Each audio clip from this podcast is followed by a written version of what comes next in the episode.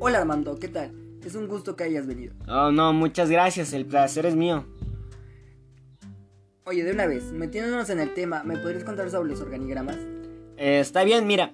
Eh, los organigramas son la representación gráfica de la estructura orgánica de una empresa o organización que refleja en forma esquemática la posición de áreas que la integran, sus niveles jerárquicos, líneas de autoridad y de asesoría. Los organigramas son de suma importancia y utilidad para empresas, entidades productivas, comercial, comerciales, administrativas, políticas, etc.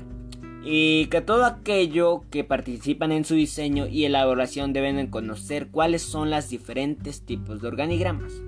Oh, y bien, en esto de los organigramas hay autoridades y está el poder, pero creo que tienen contexto diferente, ¿no? Ah, así es. Eh, bueno, primero te voy a explicar lo que es el poder, que el poder es básicamente es la capacidad para subordinar a, a las personas eh, o para dominar una situación. La idea de poder está asociada mucho con la autoridad. De hecho, llamamos autoridades a quien mediante diversas instituciones sociales y políticas otorgamos el poder o la conducción de nuestras sociedades.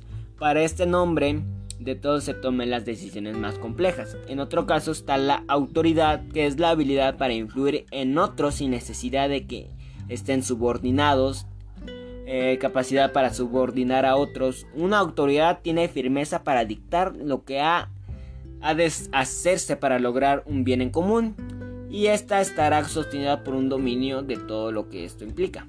Oh, excelente. Ahora entiendo todo lo que me quieres decir. Ya como sabes, yo estoy en una empresa, entonces esta no es tan competitiva como yo lo esperaba. ¿Qué me recomiendas hacer o sugerir en la, a la empresa? Ah, mira, está la cadena de valor, me imagino, o no tienes ningún conocimiento previo de la cadena de valor. Eh, no, no he, no he escuchado de ella y me gustaría que hablaras del tema un poco. Ah, mira, pues claro, la cadena de valor es una herramienta de análisis estratégico que nos ayuda a determinar la ventaja competitiva de una empresa. Básicamente te va a hacer, la aplicas y te va a hacer la empresa mucho más competitiva de lo que ya era. La cadena de valor busca generar ventajas competitivas y su estudio se aplica también a otras actividades como la cadena de suministro y las redes de distribución, la globalización, ha llevado a, creación de cadenas globales de valor. Eh, o sea, la globalización está dentro de aquí. Y el tema de la globalización en muchos temas es muy dedicado. Entonces, para aplicar esta se distinguen cinco actividades primarias. Que es la logística interna, que comprende operaciones de recepción, almacenamiento y distribución de las materias primas.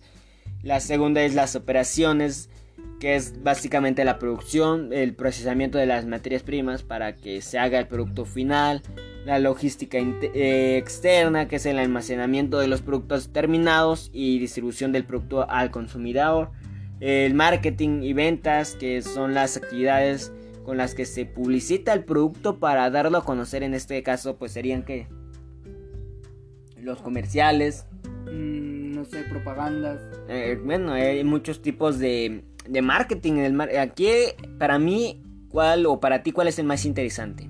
De marketing sería este promocionarlos, no sé, por lo que ahora conocen los jóvenes como redes sociales. Sí, de hecho, este, están mucho las redes sociales ya en el nuevo marketing moderno.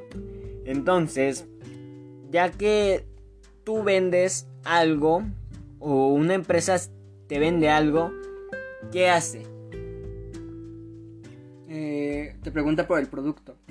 Que cómo te llegó, si está bien, que si cuando un producto tiene garantía lo puedes regresar o, qué.